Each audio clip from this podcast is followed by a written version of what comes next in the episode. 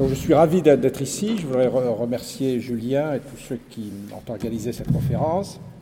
Et là, on va bien sûr parler de ces élections tout à fait étonnantes. Et je ne vous cacherai pas que je fais partie de ceux qui ont mal prédit ce qui allait se passer. C'est-à-dire que comme beaucoup de, la plupart d'ailleurs des politologues que je connais, on a tous prédit la victoire d'Hillary Clinton et on s'est tous trompés. Euh, voilà un portrait de cette Amérique euh, en fonction donc des résultats qui sont illustrés sur cette carte au niveau du comté. Euh, c'est-à-dire que euh, vous voyez qu'essentiellement le parti démocrate c'est bicostal, c'est les petits points bleus à gauche et à droite, un peu sur le sud et l'ouest profond, mais que 80% du territoire américain il est républicain.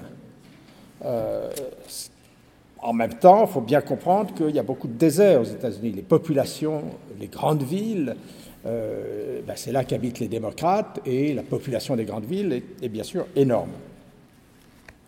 Alors, euh, tous les sondages la dernière semaine des, résultats des, élections, plutôt, avaient tous prédit que Hillary Clinton gagnerait de 3% à peu près. Euh, comment expliquer alors cet échec euh, relatif? Relatif parce que c'est le paradoxe américain, je ne sais pas si Julien a eu le temps de vous en parler, mais euh, elle l'a emporté en vote populaire avec un million de voix d'avance, et entre parenthèses, on continue à compter les voix puisque par exemple en Californie, euh, les gens qui ont voté par correspondance, bah, on est toujours en train de compter leurs voix, de les ajouter. Donc, j'ai dit un milliard d'avance, on aura peut-être deux millions de voix en mois de janvier. Donc, y a, mais enfin bref, elle l'a emporté au vote populaire, mais c'est pas ça qui compte aux États-Unis. C'est euh, le, collège électoral, c'est dépasser la marque de 270 délégués au collège électoral, et là, elle a perdu de, 20. elle, a, eu 200. Euh, Trump l'a emporté avec 290 délégués. Il en fallait 270. Il a eu les 290. Il a été élu. Euh, je peux peut-être montrer une autre carte. Ah, comment est-ce que je retourne? Bon, on va. Oui, qui est l'Amérique, l'Amérique de Clinton. C'est une autre représentation, pas inintéressante, de, de l'Amérique d'Hillary Clinton au niveau des comtés. Ah oui, non, non alors là, je, attendez, je bascule. Euh, ça Comment est-ce que Il faut que je le change, non. Bon, là, je ne sais pas comment là. Bon, je ne sais Je vais montrer une carte qui soit dans le bon format. Euh, L'Amérique de Trump. Là, c'est une, représentation assez amusante euh, où les, espèces de lacs, ça représente euh, ben, les, zones démocrates, où les démocrates sont très très nombreux. Et le reste, le terrain solide, c'est les républicains. Donc ça, c'est une représentation amusante. Et puis, je vous en montre une dernière très vite. Euh, bon,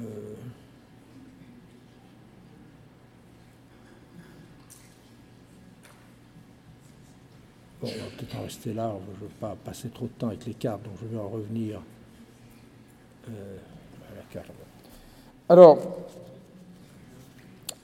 quand vous voyez cette carte, il y a le, grand, le milieu, c'est ce que les gens de la côte Est et de la côte Ouest appellent le flyover America. C'est l'Amérique qu'on ne visite pas. On va en avion, on passe dessus et on voit que c'est tout plat et que c'est très ennuyeux et que c'est le, Midwest. Et ça, c'est l'Amérique qu'on connaît mal finalement, que, les intellectuels, que les, étudiants ne connaissent pas très bien, sauf ceux qui habitent ou qui vont dans des grandes universités comme, à Chicago, par exemple. Mais on appelle ça le flyover, l'Amérique qu'on survole, mais on n'a pas l'occasion. Peu d'Américains, d'ailleurs, conduisent d'une côte à l'autre. Euh, les Français aiment beaucoup faire ça, mais peu d'Américains font ça les Français en touristes, bien sûr. Et euh, un mot peut-être pour comprendre ce qui se passe sur les partis américains qui sont des, coalitions tout à fait hétéroclites. Il faut bien se représenter les grands partis américains dans ce système bipartisan. Il y a, ce sont des coalitions, ce ne sont pas des, choses monolithiques. Chez les républicains, on trouve bien sûr les partisans de l'économie de l'offre, euh, des grandes entreprises, des banques, de Wall Street, euh, euh, et même du high-tech. Il y avait deux candidats high-tech qui avaient participé à la campagne républicaine, Madame Fiorina qui avait jadis dirigé Hewlett Packard, et puis Peter Thiel, qui est euh, aussi un, des grands euh, fondateurs de start-up dans la Silicon Valley, eux avaient soutenu Trump. Et ces élites sont fondamentalement favorables au désengagement de l'État fédéral, du moins d'impôts, moins de réglementation pour les banques, etc. Elles contestent l'existence coûteuse d'un système d'assurance maladie et on trouve aussi des partisans du, du Tea Party. Mais ce qui est intéressant, c'est que traditionnellement, dans le Parti républicain, il y a toujours eu des ouvriers, une classe ouvrière, mais petite. Si vous voulez, on, disait à l'époque de Nixon, on appelait ça de hard hats. Euh, euh, euh, les hard hats, les ouvriers casqués de l'industrie de la construction, qui votaient Nixon. À l'époque de Reagan, on parlait des, euh, euh, Reagan Democrats, c'est-à-dire des ouvriers démocrates souvent syndicalisés qui traditionnellement votaient pour le Parti démocrate et qui là euh, s'étaient mis à voter pour Reagan. Mais à cette époque, si vous, je vais utiliser une, métaphore animalière classique, si vous vous représentez le Parti républicain comme un éléphant, eh bien, la queue et les oreilles de l'éléphant, c'était la classe, il y avait une classe ouvrière, mais toute petite, qui était dans cette coalition et le reste, c'était les classes moyennes supérieures, les entrepreneurs, les ingénieurs et tout. Et aujourd'hui, on a un extraordinaire renversement de situation, c'est-à-dire que le corps même de l'éléphant, c'est la classe ouvrière, entre guillemets, j'expliquerai ce que ça veut dire, et alors que les élites traditionnelles, euh, les classes moyennes supérieures, etc., ben c'est plutôt aujourd'hui euh, les oreilles et la queue de l'éléphant. comment expliquer ce, cet étonnant renversement de situation? Et la réponse, alors il y a plusieurs réponses, je vais en donner plusieurs, mais la réponse peut-être la, première, c'est que Trump n'est pas du tout un républicain classique. Certains même ont prétendu que Trump n'était pas républicain. Parce que ses valeurs, l'idée de l'Amérique d'abord, sa nostalgie, Make America Great Again, pour une espèce d'idéal économique des années 1950, euh, son raisonnement keynésien, puisqu'il veut mettre un énorme paquet pour relancer les dépenses d'infrastructures, tout cela euh, n'est pas du tout en phase avec euh, les principes du moins d'État traditionnellement affichés par les élites, on dit souvent l'establishment républicain. Et le génie de Trump, c'est qu'il a su conquérir non pas l'Amérique profonde, c'est pas aussi simple que ça, mais des segments entiers de l'Amérique euh, et notamment cette clientèle d'ouvriers qui vivent dans des campagnes, dans des petites villes, dans le para-urbain, euh, pas dans les très très grandes villes, mais dans le para-urbain, et dont les valeurs sont tout sauf multiculturelles ou cosmopolites. Il a su, et je développerai ce point, développer, canaliser le ressentiment, les peurs, l'insécurité culturelle de ceux qu'on appelle les petits blancs, euh, ou qu'on appelle euh, souvent d'ailleurs avec euh, dédaigneusement, quelquefois qu'on qualifie de white trash, des ouvriers des États de la ceinture de la rouille, la Rust Belt et la Sun Belt du Sud. Alors comment a-t-il réussi ce tour de force? Tout à fait étonnant. Comment, en plus, ce richissime milliardaire a réussi à persuader des victimes de la mondialisation et de la globalisation qu'il fallait voter pour lui alors, d'abord, c'est vrai que Trump prétend incarner le rêve américain. Il est parti de rien et il a réussi brillamment dans l'immobilier de luxe et la construction de casinos. Euh, et prétend-il, euh, il a eu un prêt de son père, quelques milliers de dollars, et il a donc. La réalité, évidemment, est tout autre. Papa a donné à M. Trump 14 millions de dollars euh, bon, ça facilite les choses. C'est difficile de rater dans les affaires si votre père vous donne 14 millions de dollars pour commencer. Donc, il, n'est pas cet homme qui est parti de rien, mais on l'a cru. Ça fait partie d'un de ses messages. D'autre part, il faut bien voir que la culture de Trump, son langage, ses goûts, sa vulgarité sont en, en phase avec les goûts de la classe ouvrière américaine et on sait, par exemple, dans certaines enquêtes, on sait que les gens qui lisent la revue du NASCAR, les NASCAR, c'est ces courses de voitures dans des stades où il y a beaucoup d'accidents, etc. C'est très populaire dans l'Amérique profonde. Eh bien, ces gens-là sont des fanatiques de Trump. Euh, et quand on est abonné à une revue du NASCAR, on est certain que cette personne-là va voter pour Trump. Trump incarne aussi toutes les valeurs que, en sociologie des religions, toutes les valeurs que le grand sociologue allemand Max Weber décrivait comme celles du leader charismatique. Alors je rappelle, Max Weber, il écrivait en 1915, donc il y a très très longtemps, mais il s'intéressait, il avait visité d'ailleurs les États-Unis, il avait observé les partis américains. Et euh, qu'est-ce que c'est que le leader charismatique? Euh, Il donne, Max Weber, l'exemple du prophète en religion, mais ça peut être aussi un chef de gang, un chef militaire, un chaman, euh, qui se prétend charismatique, il ne l'est peut-être pas, et qui se croit investi d'une mission particulière dont l'objet est, simple et clair. dans le cas de Trump, c'est Make America Great Again. On va construire une Amérique grande à nouveau.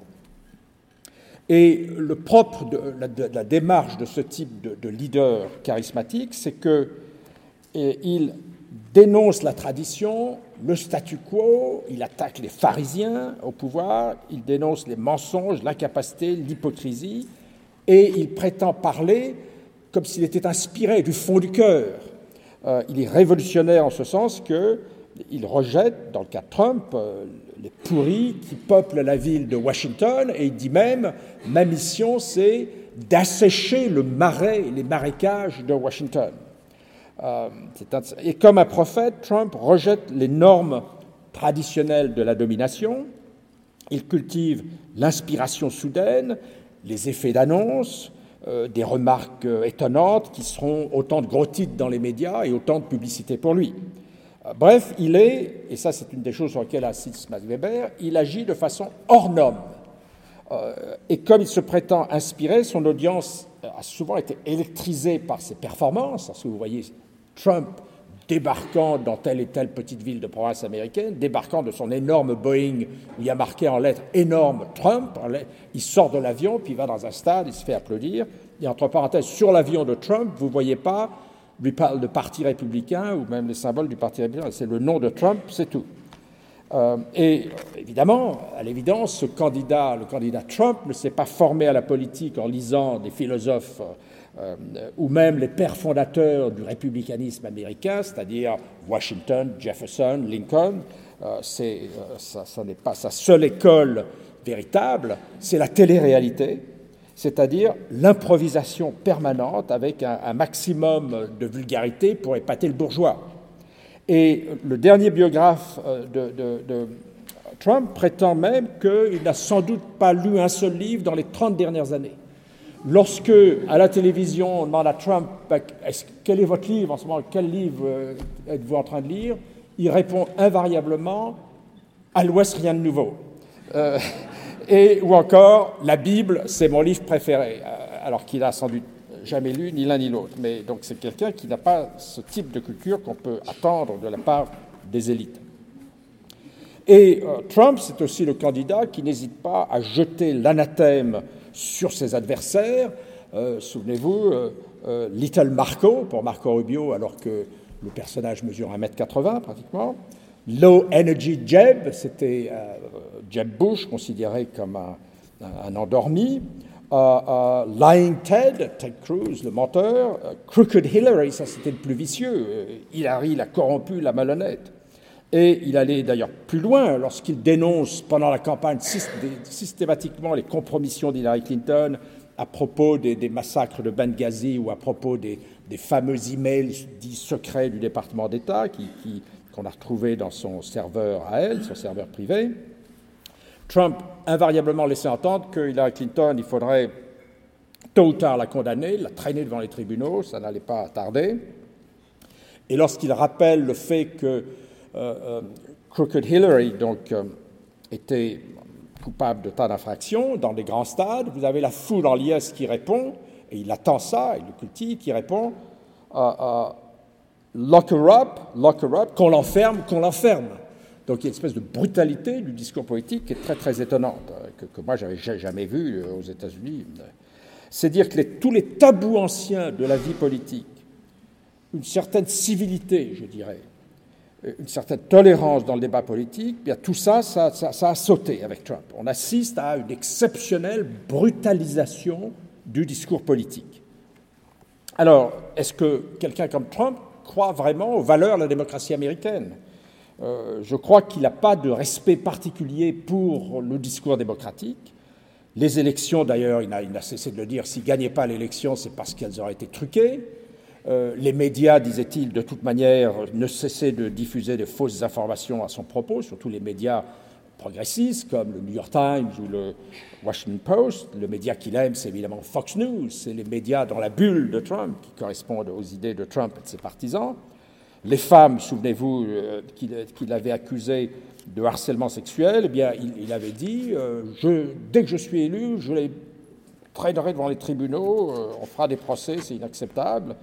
Il avait aussi insulté un, quelqu'un qui était intervenu à la convention du Parti démocrate, M. Khan, Kirs Khan, euh, et sa femme, qui, d'origine pakistanaise, dont le fils, euh, qui faisait partie capitaine dans l'armée américaine, était mort en Irak.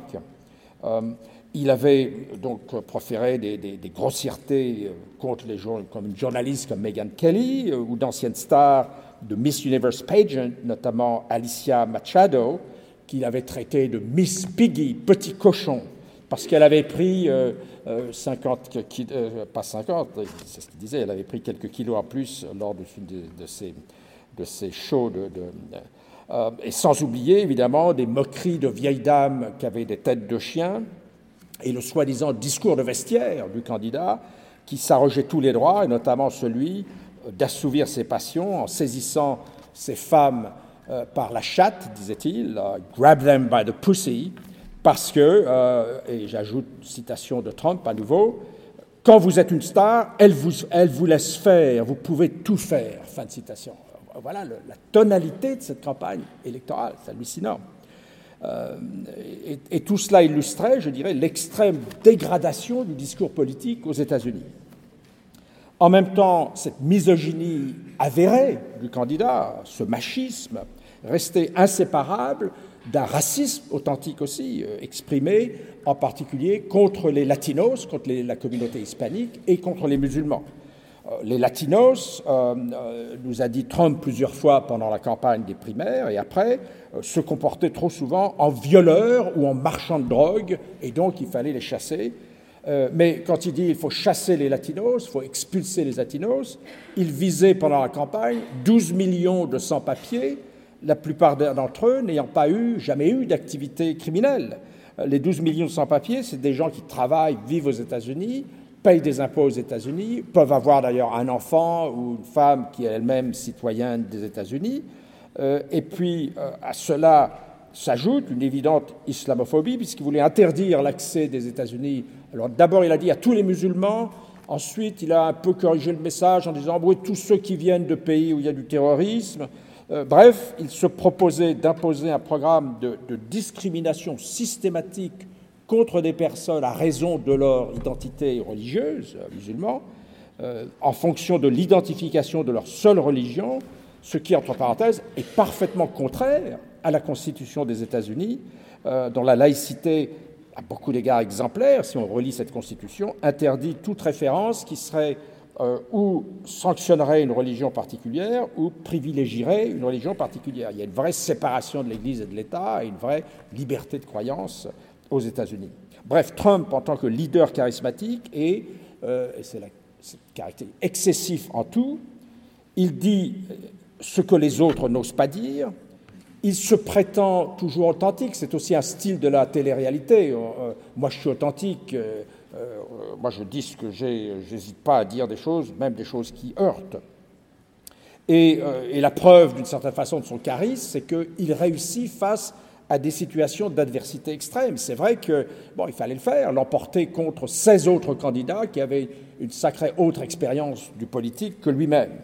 Euh, d'une certaine façon, ça, confirme le fait qu'il y a peut-être quelque chose d'un peu prophétique chez lui, une espèce de David en lutte contre d'improbables Goliaths. Et avec aussi cette autre chose inquiétante qui est propre au leader charismatique, c'est-à-dire mépris pour les faits, pour le rationnel, pour ce qui est vérifiable. Euh, euh, tout ça, ça n'a pas d'importance. Il est affranchi de tout ce qui est établi, euh, et ce qui lui permet d'affirmer avec aplomb, là je cite Max Weber, il est écrit, mais moi je vous le dis. Peu importe toutes les vérités ou tout ce qu'on peut dire les autres, moi je vous le dis, et il n'y a que moi qui compte. Et donc il, ouvre une nouvelle ère, et c'est une belle formule utilisée par le philosophe américain Fukuyama, l'ère de la politique post-factuelle. Euh, approche qui, entre parenthèses, n'est pas unique. Il faut, on pourrait rapprocher ses propos euh, et ce programme de ceux de, Marine Le Pen en France, de Erdogan en Turquie, euh, de Nigel Farage en Angleterre, de Viktor Orban en Hongrie, euh, de Vladimir Poutine en Russie. C'est-à-dire que Trump est dans le fond le maillon d'une chaîne de national-populisme, l'élément moteur d'une espèce d'international du populisme dont les partisans ne vivent pas dans les grandes villes cosmopolites comme euh, Istanbul, Londres, euh, Moscou ou Saint-Pétersbourg, mais dans les petites villes de province, des campagnes éloignées. C'est là qu'on trouve le terreau. Et Marine Le Pen, d'ailleurs, Poutine, euh, Nigel euh, Erdogan ont immédiatement félicité Trump. Ce sont les premiers à avoir écrit à Trump et téléphoné à Trump pour le féliciter pour son brillant succès. Euh, Nigel Farage, le, chef du parti britannique UKIP, qui était le parti donc très, très l'équivalent un peu du Front National, à la surprise des diplomates britanniques, fut convié par Trump dans la fameuse Trump Tower de Manhattan il a passé une heure avec Trump pour parler des, relations internationales, avant même tout autre chef d'État étranger, pour discuter. Donc, euh, euh, et, les, Britanniques, qui ont quand même l'esprit critique, euh, ont écrit un très amusant article dans le Sunday Times disant Oui, il faudrait peut-être informer M. Trump que Nigel Farage n'est pas un membre du gouvernement britannique. il faut lui expliquer deux, trois principes clés et ne pas confondre les adversaires de euh, bref, il y a cette nouvelle internationale du populisme. Alors, venons-en à une vraie explication de ces succès électoraux et de l'échec d'Hillary Clinton. Euh, il faut d'abord comprendre que l'une des raisons de l'échec d'Hillary Clinton, c'est qu'il y a eu, et ça c'était inattendu, et, du coup les sondages étaient moins fiables, il y a eu un taux faible de participation. 55% seulement d'électeurs en âge de voter se sont déplacés aux urnes. Euh, contre 65% en, 2012, etc. C'est le taux le plus bas de participation électorale depuis 1996. 16 euh, millions d'Américains ben, ne se sont pas déplacés pour voter. Euh, c'est quand même. ça, veut dire qu'il y a eu un désintérêt ou un refus, trouvant peut-être qu'un candidat comme l'autre n'était pas idéal. Ils ne sont pas allés voter. On a beaucoup plus voté pour Obama en 2008 et en 2012. Il y a aussi une chose pas très connue, c'est l'histoire du vote blanc, parce que ça existe aussi aux États-Unis. C'est-à-dire, par exemple, dans le Michigan, où vous avez les bulletins de vote, c'est énorme, parce que vous votez pour, dans tous les États d'ailleurs, vous votez pour la présidence, euh, les représentants de la Chambre, des sénateurs, des shérifs, un juge, des référendums, enfin, vous avez plusieurs pages à remplir. Eh bien, dans le Michigan, il y a un nombre important, 64 000 démocrates, qui n'ont pas coché la case Hillary Clinton ou celle de Trump, mais qui ont coché les autres cases et qui ont voté pour euh, des sénateurs ou des membres de la Chambre des représentants. 63 000 personnes. Euh, et Trump ne l'a emporté dans le Michigan que par 17 000. Vous voyez, il n'a pas fallu grand-chose pour qu'elle puisse euh, gagner le, Michigan. Et le problème, c'est que l'explication, je crois, de ce faible taux de participation électorale, c'est que les candidats n'étaient pas enthousiasmants, c'est vrai. leurs images respectives n'étaient pas bonnes, d'ailleurs. Et Hillary Clinton et encore plus Trump avaient à peu près 60% d'images négatives dans les sondages. Euh, mais Trump a réussi à mobiliser de façon tout à fait impressionnante des électeurs masculins, surtout, peu éduqués, appartenant à la classe ouvrière et provenant de régions distinctes, éloignées des très grandes métropoles urbaines de la côte Est et de la côte Ouest et de certaines régions du Sud. Il l'a aussi emporté dans la Rust Belt, cette ceinture de la rouille, où il y avait les vieilles industries manufacturières effondrées, l'industrie automobile aussi, ou l'industrie charbonnière. Et là, je parle de trois États clés qui sont le Michigan, le Wisconsin et la Pennsylvanie. Dans ces trois régions, si vous additionnez les points marqués en vote par Trump, eh bien Trump, dans ces trois États, on additionne les trois États, l'a emporté sur Hillary Clinton avec un total de seulement 106 000 voix c'est-à-dire 0,001% de l'ensemble des votes aux États-Unis, 120 millions de voteurs, d'électeurs plutôt.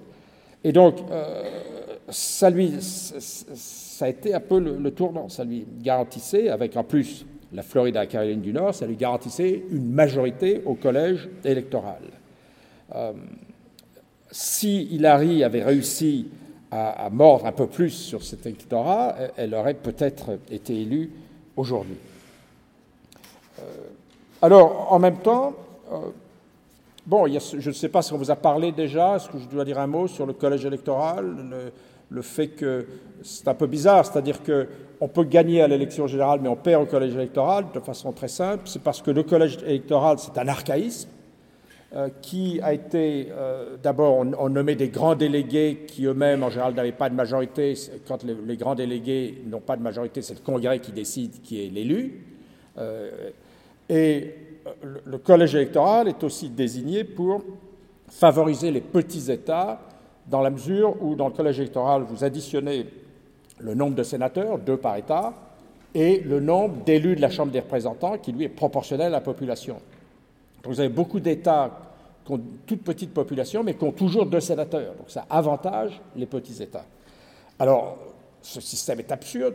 Tous les politologues sont d'accord pour dire ça n'a pas de sens, il faut le supprimer. On ne peut pas répéter ce qui s'est passé en 2000 avec Gore, qui lui aussi avait une majorité de voix populaires, mais n'a pas eu la majorité au collège électoral. Donc il faudrait rejeter ce système. Mais on n'y arrive pas, et on n'y arrive pas pour deux raisons. La première, c'est que les républicains, eux, qui représentent plus les petits États et, les zones rurales euh, tiennent à ce système qui leur est plutôt favorable. Euh, nous, on gagne, euh, bien que les démocrates aient plus de voix que nous. Et puis, il faut bien comprendre aussi que amender la Constitution américaine, c'est extraordinairement complexe, parce que amender la Constitution, ça veut dire, dans un premier temps, vous avez les deux tiers des élus, à la fois au Sénat et à la Chambre des représentants, qui doivent se mettre d'accord sur un projet d'amendement. Et ensuite, il faut ratifier ce projet d'amendement dans les 4 cinquièmes des États. Donc c'est pratiquement impossible. Et c'est pourquoi, par exemple, il y avait une tentative d'amender la Constitution avec l'Equal Rights Amendment, un amendement qui, poserait de façon claire que euh, les hommes et les femmes sont égaux aux États-Unis, mais ça a échoué, parce que c'est tellement compliqué donc, de faire fonctionner cette machine de révision constitutionnelle. Mais bien sûr, il y a d'autres raisons au succès de Trump. Euh, j'en donnerai au moins quatre. Ces autres raisons, c'est d'abord, il y a un phénomène d'usure du pouvoir. C'est vrai que dans l'histoire des États-Unis, il est exceptionnel qu'un candidat l'emporte, ou le parti d'un candidat l'emporte pour un troisième mandat. En général, l'alternance américaine, c'est euh, vous êtes réélu une fois, et puis tous les huit ans, on change. Tous les huit ans, il y a, un vrai changement. Euh, et en fait, ce qui est intéressant, c'est que les sondages de sortie des urnes, au moins là ont été utiles, ils ont dit que 40% des électeurs voulaient du changement, et 80% des électeurs de Trump euh, pensaient qu'il était le meilleur symbole d'un changement radical de politique. Deuxième facteur auquel il faut penser aussi, c'est un contexte euh, économique qui n'était pas euh, moyennement favorable à Hillary Clinton. C'est-à-dire qu'il y a, c'est vrai qu'il y avait une vraie reprise de l'économie américaine, meilleure qu'en France. Le, taux de croissance est supérieur à 2% aujourd'hui et le taux de, chômage est réduit à, à 5%. Mais ça s'est passé de façon un peu molle, un peu lente.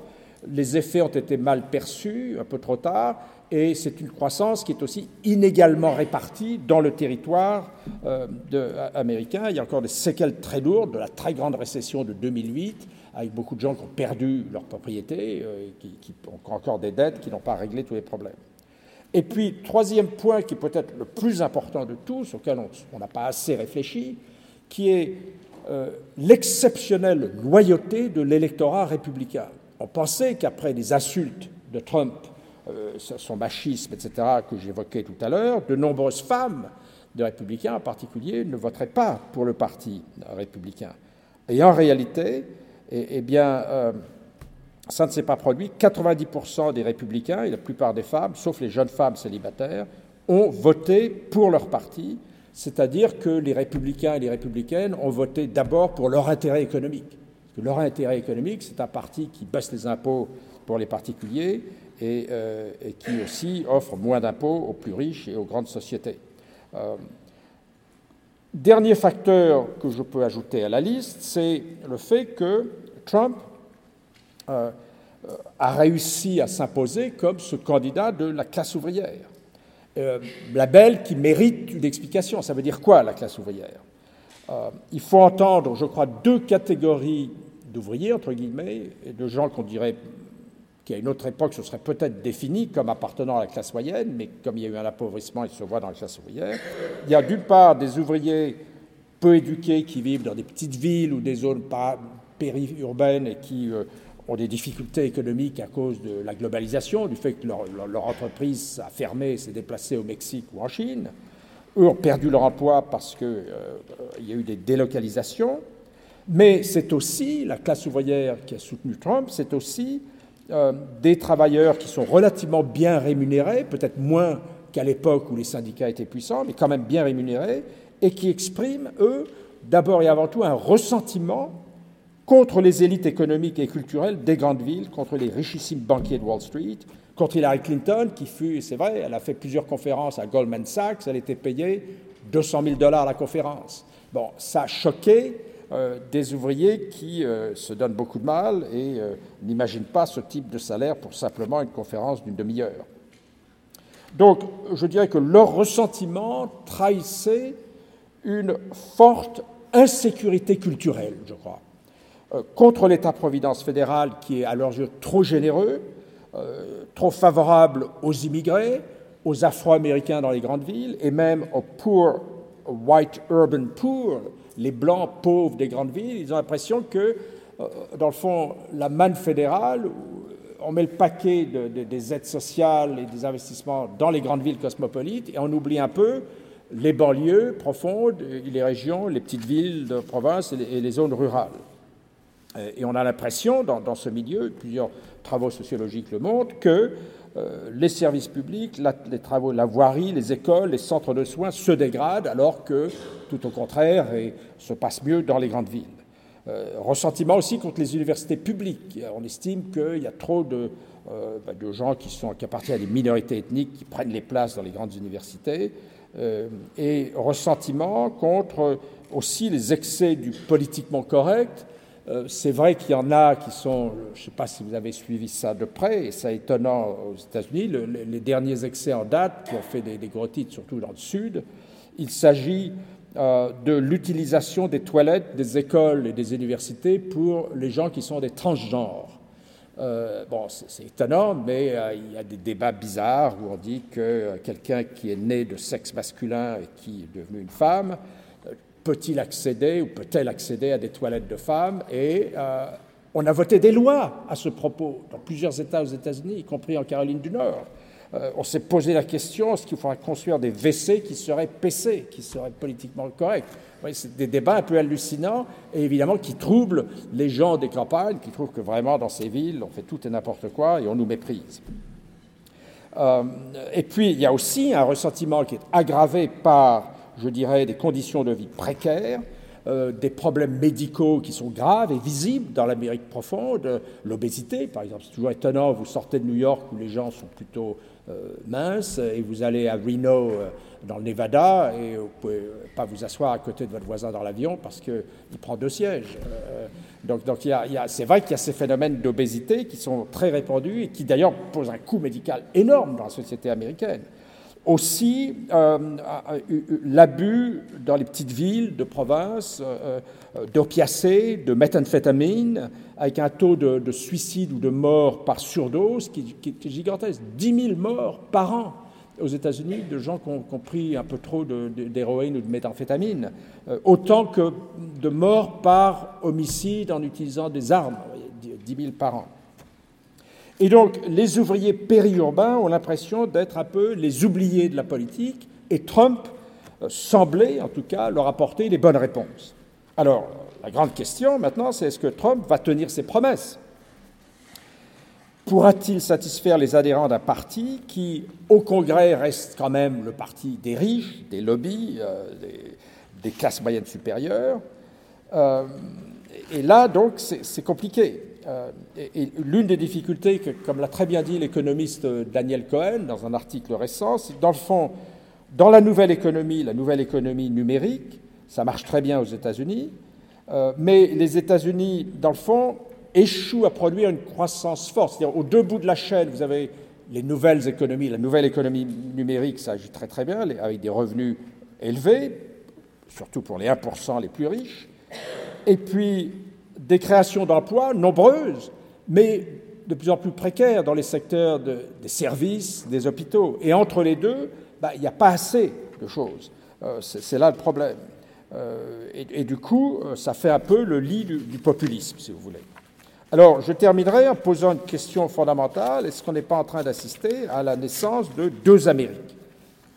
Je crois qu'une des caractéristiques de cette élection, peu ordinaire, c'est le contraste qu'on voit à nouveau sur cette carte gigantesque entre l'Amérique rurale et l'Amérique urbaine.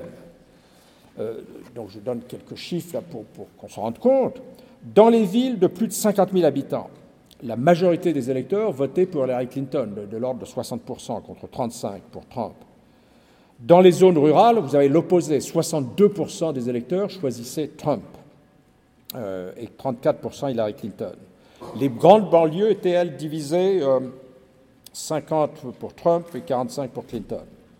Et là où le contraste est le plus frappant, c'est dans les très grandes villes, c'est-à-dire les villes de plus de 3 millions d'habitants aux États-Unis, 72% des voix pour Clinton, 28% pour Trump seulement. Et euh, une analyse même plus fine des résultats, que même dans les régions qu'elle a perdues dans la ceinture de la rouille, eh bien, les grandes villes que sont Pittsburgh, Cleveland, Detroit, Milwaukee ont voté massivement pour Clinton. Et les ouvriers chômeurs, entre parenthèses, qui vivent dans ces villes, quoi qu'on ait dit, votaient aussi pour Clinton. Donc il y a aussi une partie de la classe ouvrière qui vote toujours pour le Parti démocrate. Et côté démocrate, la grande déception, eh bien, elle vient de la moindre participation électorale d'éléments fondamentaux de cette coalition du Parti démocrate dont je parlais tout à l'heure, c'est-à-dire les Afro-Américains, 15% d'entre eux ont voté pour Trump, les Latinos, 30% d'entre eux ont voté pour le Parti républicain, les millennials, la génération Y, ceux qui euh, avaient euh, atteigné l'âge de 18 ans en l'an 2000, mais le Parti démocrate reste quand même fondamentalement, et ça c'est important aussi, un parti de jeunes, et le Parti républicain un parti de vieux. Pour les plus de 45 ans, Trump l'emporte sur Clinton avec un avantage de 6 millions de votes. Pour les moins de 45 ans, Clinton l'emporte sur Trump avec euh, près de 7 millions de voix. Euh, c'est-à-dire que, par ailleurs, en termes ethno-raciaux, 70%, 78% des plus de 45 ans sont des blancs d'origine européenne et 37% des moins de 30 ans sont des minorités ethniques ou raciales qui votent massivement pour le Parti démocrate de l'ordre de 78% des, 70% des voix et qui poseront évidemment de plus en plus à l'avenir. La démographie, c'est la destinée. Alors certains, dont moi d'ailleurs, pensaient que ce serait décisif. Comme il y avait 4 millions de nouveaux électeurs hispaniques cette année par rapport à 2012, on pouvait penser qu'il fallait basculer l'élection, mais non, malheureusement, ces électeurs-là, d'abord, ils ont peu voté, surtout les jeunes, il y a un taux d'abstention très fort chez les jeunes hispaniques, et puis 30% des hispaniques ont voté pour Trump, ce qui mériterait une explication. Alors, dans les États clés de la ceinture de la rouille, Trump l'a emporté parce que il a su mobiliser ses électeurs blancs, plus âgés, peu éduqués, séduits par son message, comme je le disais tout à l'heure, de rébellion contre Wall Street, comme les plus riches. Euh, c'est un peu aussi le message de Sanders qu'on a retrouvé chez Trump, contre les élites washingtoniennes. Et Clinton a perdu parce que dans le fond, contrairement à Obama, elle n'a pas su faire le plein du vote ethnique des jeunes, des femmes, des mieux éduqués. Et ça, c'est lié à ce phénomène que je soulignais dès le départ, ce, faible taux de participation électorale pour une élection présidentielle, 55%. L'énorme travail de terrain pourtant qu'avait fait Hillary Clinton à lire la presse, le porte-à-porte des équipes, elle avait plus de 4000 personnes qui eux-mêmes faisaient travailler 40 euh, 000 volontaires, alors que Trump, lui, ben, il avait, je sais pas, euh, il, avait 800 personnes euh, qui étaient ses, équipes pour le porte-à-porte. Clinton, donc ça n'a pas eu les effets attendus, le travail de terrain n'a pas réussi, et il semble que les élites du Parti démocrate ont beaucoup trop mis l'accent sur l'utilisation du big data, d'algorithmes, soi-disant très sophistiqués, produits par la société NGP Van, qui l'a incité à faire campagne dans les mauvais États. On l'a incité à aller dans l'Arizona alors qu'elle a perdu du temps là, et elle n'est pas allée dans le Wisconsin, le Michigan, la Pennsylvanie. donc elle a un peu négligé le terrain des Rust Belt. Les analyses sophistiquées des, sociologues utilisant le big data se sont plantées. Alors que Trump, lui, qui méprise les, sondages, qui méprise les algorithmes, lui fonctionnait à l'instinct, au pif, et dans le fond, ça a plutôt mieux marché. Ce qui comptait pour lui, c'est les foules qui débarquaient dans des stades, et il a dépensé leur deux fois moins d'argent qu'Hillary Clinton. Ajoutons à cela une dernière variable qu'il ne faut pas oublier non plus, certainement pas le seul facteur de la défaite d'Hillary Clinton, mais un des éléments qui a contribué à sa défaite, euh, c'est-à-dire l'effet désastreux de la lettre du directeur du FBI, James Comey, euh, qui, euh, sur la reprise de l'enquête sur les courriels dits secrets d'Hillary Clinton, enquête qui a été annoncée et relancée 11 jours avant l'élection. Donc elle n'avait pas le temps pratiquement de, réagir, même si elle a été blanchie à la fin de, cette... Donc ça, ça brisait un peu la lancée d'Hillary Clinton et d'une campagne qui avait semblé prometteuse, dans le fond, parce qu'elle avait gagné haut la main, c'est exceptionnel aux États-Unis. Les trois grands débats de l'été, elle les a gagnés les uns après les autres. En général, même Obama, il avait raté le premier débat, il s'était rattrapé au deuxième. Là, elle l'avait clairement emporté dans les trois débats. Euh, le problème, c'est que, de l'avis de certains, elle n'était pas assez charismatique, euh, son programme manquait de souffle, elle n'offrait pas le grand chambardement promis par Trump. Euh, c'était plutôt un catalogue de mesures raisonnables destinées à satisfaire les jeunes, les ethniques, les femmes, les étudiants, euh, les ouvriers, euh, les étudiants qui ont trop de dettes scolaires aux États-Unis, les ouvriers à qui on promettait une hausse du salaire minimum, le tout accompagné d'un panier, si vous voulez, de dépenses d'infrastructures relativement modeste pour relancer l'économie. Et puis, évidemment, dans son projet, il y avait aussi puisqu'il y a des vacances à la Cour suprême, la nomination de juge de la Cour suprême, dont la tâche pour Hillary Clinton serait de préserver la jurisprudence Roe v. Wade qui légalise l'avortement et le mariage gay, la, décision Obergefell versus Hodge. Alors, euh, quels sont les défis de ce nouveau président Trump?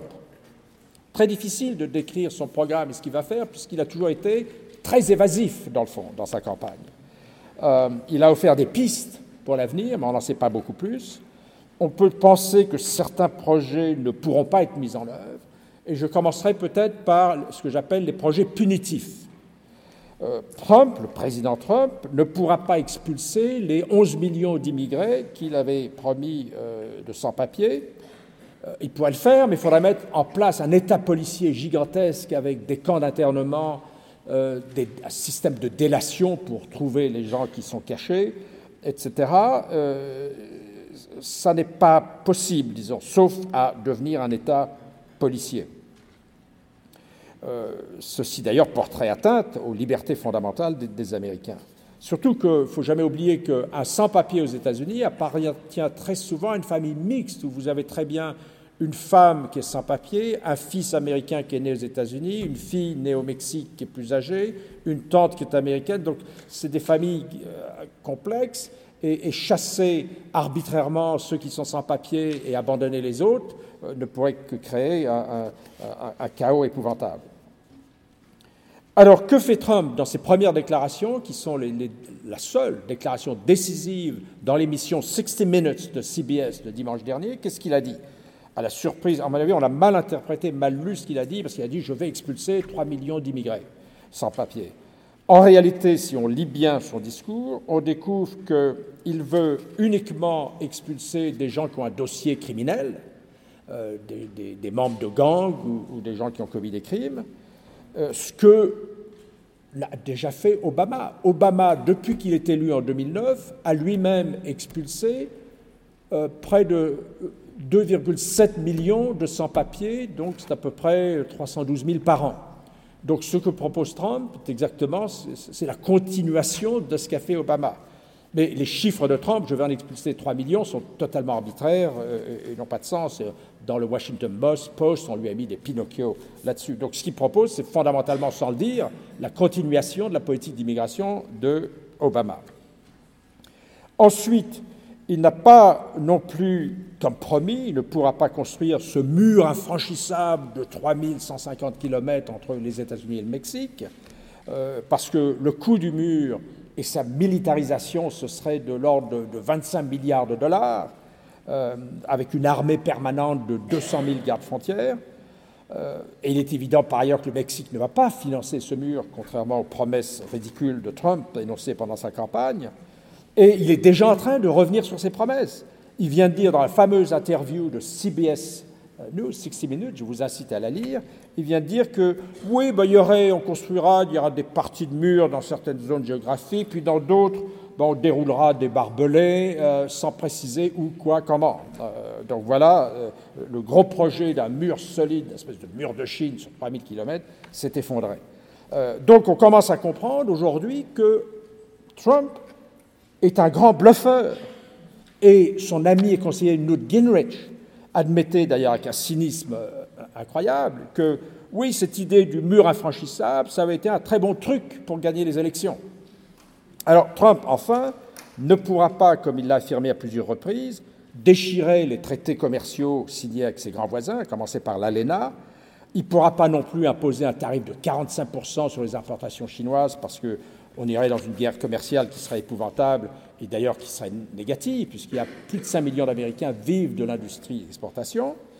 Euh, son programme économique est un mélange, dans le fond, un curieux mélange de mesures keynesiennes destinées à relancer l'emploi et de mesures ultralibérales inspirées de l'économie de l'offre de, Reagan. Euh, la chose, le point fort de ce qu'il souhaite faire, qu'il pourra peut-être faire, c'est de gigantesques dépenses d'infrastructures pour les routes, les ponts, les voies ferrées, les transports urbains. Euh, il a annoncé un montant de 500 milliards de dollars de dépenses pour ça, une politique fiscale qui serait favorable aux entreprises, euh, avec l'abaissement des seuils d'impôt des revenus de 39,6% à 33%, réduction de l'impôt sur les bénéfices des sociétés de 35 à 15%, Évidemment, il y aura des conséquences budgétaires, des coûts budgétaires. On anticipe que si ce programme est mis en œuvre, il y aura une perte de 12 000 milliards de dollars euh, euh, sur 10 ans pour le Trésor américain. Ce qui veut dire aussi à terme un accroissement de la dette, probablement une augmentation des taux d'intérêt et peut-être des conséquences négatives sur la croissance. Euh, et lui, Trump dit, moi si je suis élu, il y aura 4% de croissance par an, mais c'est absolument arbitraire, on ne sait pas d'où vient ce chiffre ni pourquoi. Dans le domaine financier, il avait promis de punir Wall Street, mais finalement, il ne va sans doute pas le faire. En politique environnementale, sur les accords de Paris, il va peut-être pas refuser de les signer, ce qu'il pourrait faire, parce que pas les accords de Paris, ce n'est pas un traité pour les États-Unis. C'est un accord, le président a signé, mais les États-Unis peuvent le remettre en cause. Mais il est plus probable que, euh, dans le fond, les Américains sous Trump vont traîner des pieds, vont ralentir les engagements américains, euh, vont affaiblir les pouvoirs de l'Agence de protection de l'environnement aux États-Unis. Euh, donc euh, le problème, c'est qu'une loi, elle n'a des effets que si les décrets d'application de la loi sont pris.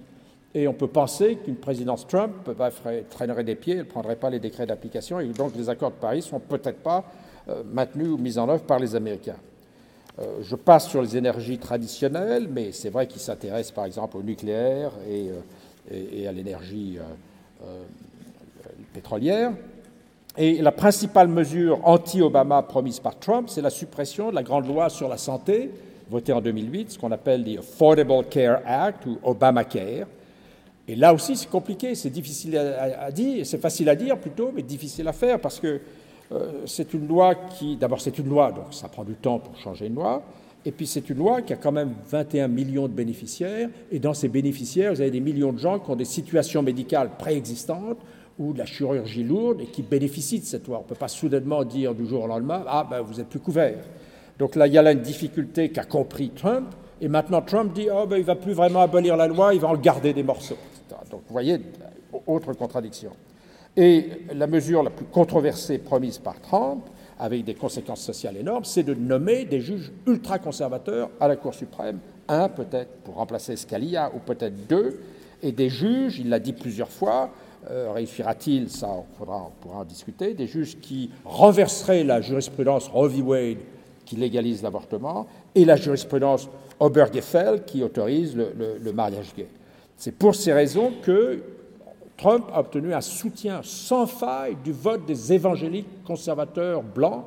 Euh, 81% d'entre eux votaient pour Trump, plus que pour Romney, euh, plus que pour Bush fils à l'époque. Donc ce personnage à la, à la, moralité douteuse et pas classique a fait le plein des voix des évangéliques. Et ça, on pourra essayer d'expliquer si ça vous amuse. Le fait est que, à terme, euh, et là je, je, je termine ma conférence, à terme, on a un président qui a presque les pleins pouvoirs, parce qu'il a quoi? Une triple majorité au Sénat, à la Chambre des représentants, bientôt à la Cour suprême, et euh, en même temps, rassurez-vous, cette unité d'apparence cache de sérieux conflits internes qui affaiblissent ou vont affaiblir la présidence Trump. D'abord, son programme économique est en contradiction complète avec les, projets, le, le, rigorisme budgétaire préféré et le contrôle de la dette préféré par les élites républicaines traditionnelles. Euh, son moins d'impôts pour les plus riches va lui faire perdre une partie de l'estime des petits blancs de la classe ouvrière qui avaient voté pour lui et qui sera déçu très vite par ses compromissions avec Wall Street. L'establishment républicain et les lobbyistes de toutes sortes qui courtisent son entourage, ça va être révélé, ça va faire scandale. Il y a déjà d'ailleurs sur le web, vous pouvez trouver une lettre très très intéressante de la sénatrice euh, Elizabeth Warren, qui, euh, c'est une lettre euh, qui donne la liste complète des gens qui sont nommés dans l'entourage de Trump et qui euh, sont euh, impliqués dans des magouilles, des procès, des choses. Donc il y a déjà une réponse des démocrates sur attention, on vous surveille et on ne va pas vous laisser faire n'importe quoi. La lettre à Trump d'Elizabeth Warren est un document qu'il faut absolument lire, qui n'est pas encore très connu en France. Donc l'avenir reste incertain parce qu'on a un parti profondément divisé et les mauvaises langues, et là je cite de très bons politologues américains, disent ce parti, euh, ça m'a été dit il y a deux semaines, ce parti, c'est un parti qui fonctionne, me disait un politologue, comme, je cite, a circling firing squad, comme un peloton d'exécution formant un cercle. C'est-à-dire qu'on peut s'attendre à une nuit des longs couteaux. Les prémices de ces difficultés sont déjà visibles au lendemain même de l'élection de Trump, puisque des conseillers ont déjà donné des démissions précipitées, d'autres exigent des postes de haut niveau et se, battent entre eux, et euh, Trump, partagé entre ses désirs de plaire aux uns et aux autres, au Congrès, à sa famille, à ses partisans, eh bien, il a placé au sommet de l'État une espèce de hydre à deux têtes, euh, avec Reince Priebus d'un côté qui est nommé Chief of Staff, une sorte de directeur de, cabinet de la Maison Blanche, et Stephen Bannon qui est nommé stratégiste avec des fonctions identiques euh, sur le plan, euh, dans l'organigramme en tout cas. Qui est le premier M. Priebus. C'est le président du comité national du Parti républicain qui est un proche de Ryan, le speaker de la Chambre des représentants et qui représente le, le républicanisme le plus traditionnel, les élites de Washington, l'establishment du Grand Old Party, du Parti de l'éléphant. Et le second est le directeur de la campagne électorale de Trump, le troisième directeur, s'il en a beaucoup changé, c'est un compagnon de route de l'ultra-droite américaine, ce qu'on appelle dit ultra-right. Euh, c'est l'ancien patron de Breitbart News Network, qui est un site euh, médiatique très réputé chez les suprémacistes blancs et qui publie très souvent des articles xénophobes, antisémites, racistes, et qui est très ouvert d'ailleurs à tous les projets des extrêmes droites européennes. Euh, le dénommé Bannon est connu pour ses propos iconoclastes son total mépris des élites washingtoniennes, et il se définit comme, je cite une, citation, une interview de lui, je suis un anti-establishment léniniste, je suis un léniniste qui s'oppose aux élites au pouvoir. Donc il y a aujourd'hui, pour, pour résumer euh, l'ensemble de tout ce que j'ai dit, je crois qu'il y a aujourd'hui aux États-Unis, dans le fond, deux Amériques. Il y a l'Amérique des ouvriers du Midwest, de la Rust Belt, mais aussi de l'ouest intérieur, les régions éloignées du Pacifique, et du Deep South, traditionnellement conservateur, le Mississippi, l'Alabama, etc. L'habitat est dispersé de cette classe ouvrière, et les Blancs d'origine européenne sont encore majoritaires là. Quant à l'Amérique des ethniques, des métis, des super diplômés, eh bien on la trouve surtout dans les grandes métropoles, ces deux côtes, de l'Est et de l'Ouest, auxquelles s'ajoutent quelques grandes aires métropolitaines du Sud, comme euh, du Sud progressiste, comme Atlanta, Houston, Austin, Tampa en Floride, Santa Fe. Et du Midwest comme Chicago, Detroit, Milwaukee, dont on parlait tout à l'heure. Et il faut bien comprendre que cette différence, oui, elle est de nature territoriale et géographique, mais plus aussi, je crois, qu'elle est d'ordre culturel, c'est-à-dire qu'il y a bien pas seulement deux Amériques sur le territoire, mais aussi deux peuples qui se font face, euh, avec deux conceptions antagoniques du vivre ensemble. Il y a des blancs de souche d'origine européenne qui se sentent méprisés par les élites cosmopolites, les méritocrates, les super diplômés des grandes métropoles urbaines des deux côtes, et ces derniers, eux, restent très attachés aux formes les plus modernes du multiculturalisme, des politiques du genre et de la diversité. Et c'est parmi eux qu'on trouve les moins religieux des Américains, puisque 36% d'entre eux, parmi les moins de 30 ans euh, et les plus diplômés, se déclarent sans religion. Et là, on assiste à euh, quelque chose qui n'est pas très connu, une espèce de convergence, dans le fond, entre une certaine culture euh, euh, urbaine européenne et une certaine culture urbaine américaine. Je vous remercie.